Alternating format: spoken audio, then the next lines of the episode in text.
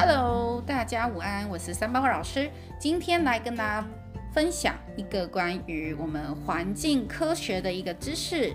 好啦，那话不多说，我们直接来听吧。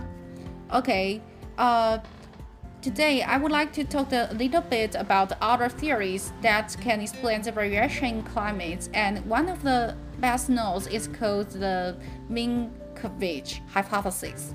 Now, what the Milankovitch hypothesis is about is say that variation in Earth's movement specifically is uh, orbits around the sun. This variation leads to difference in amount of the solar energies that reach Earth, and is this difference in the amount of energies that reaches Earth from the sun is what causes variations in Earth's climates. Okay, a lot of people think of the Earth's orbit around the Sun as being perfectly circular, as smooth, and as regular as, say, the waves hands moved on a well-made watch. But it just doesn't work that way. 好，那我今天呢是要跟大家分享一个关于地球科学的一个知识，就是呢，呃，很多人呢，他其实会去想说，假设说地球的运行呢，特别是它是绕着太阳轨道的变化，然后会导致于太阳到达地球的能量不同，并且正是因为抵达抵达地球能量的差异，导致了气候的变化。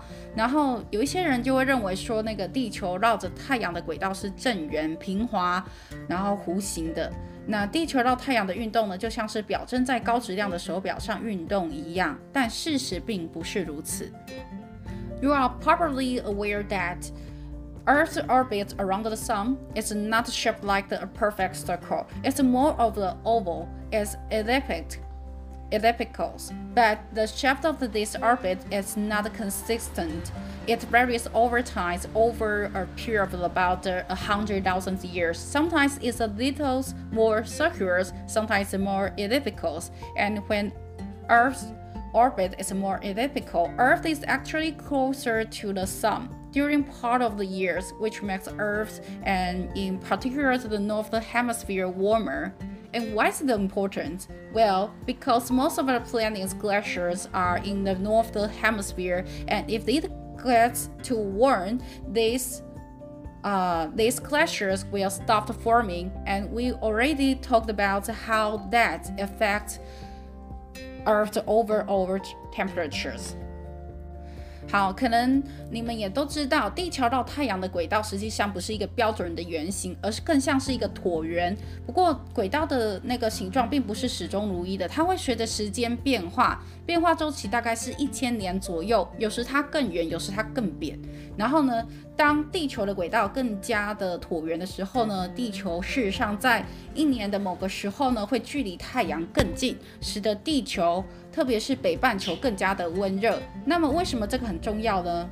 呃，因为多数的行星上的冰川都在北半球，如果那里的温度太高，冰川就无法维持。我们之前也有说过，说这种效应会如何影响到地球整体的温度。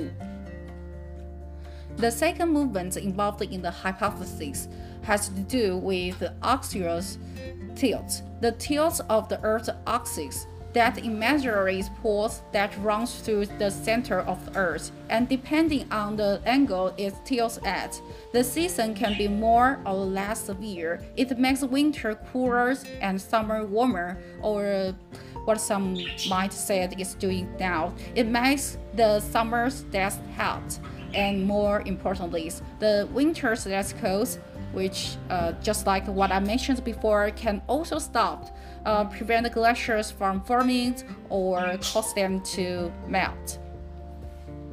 OK，好，第二种假说的运动呢，就是说它跟地轴的倾斜有关。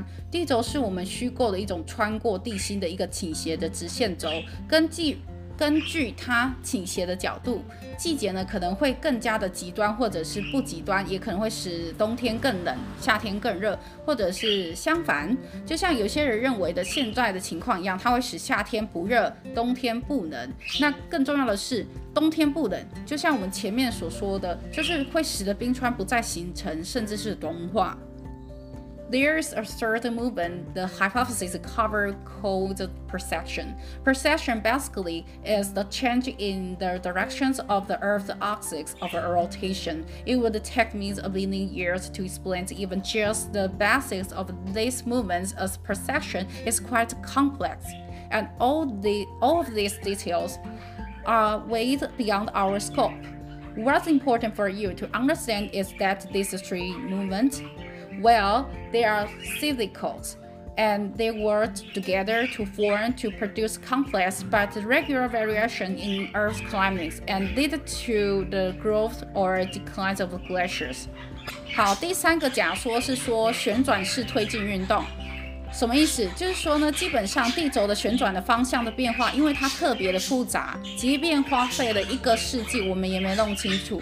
此外，这个运动的细节超过我们的认识范围。你特别需要了解的是，这三种运动都是周期性的，它们共同导致了复杂但是有规律的气候变化，并且使得冰川增长或者是衰退。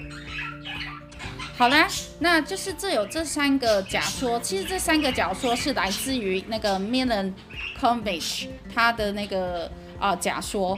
那他这个假说，这三个假说，你们觉得合理吗？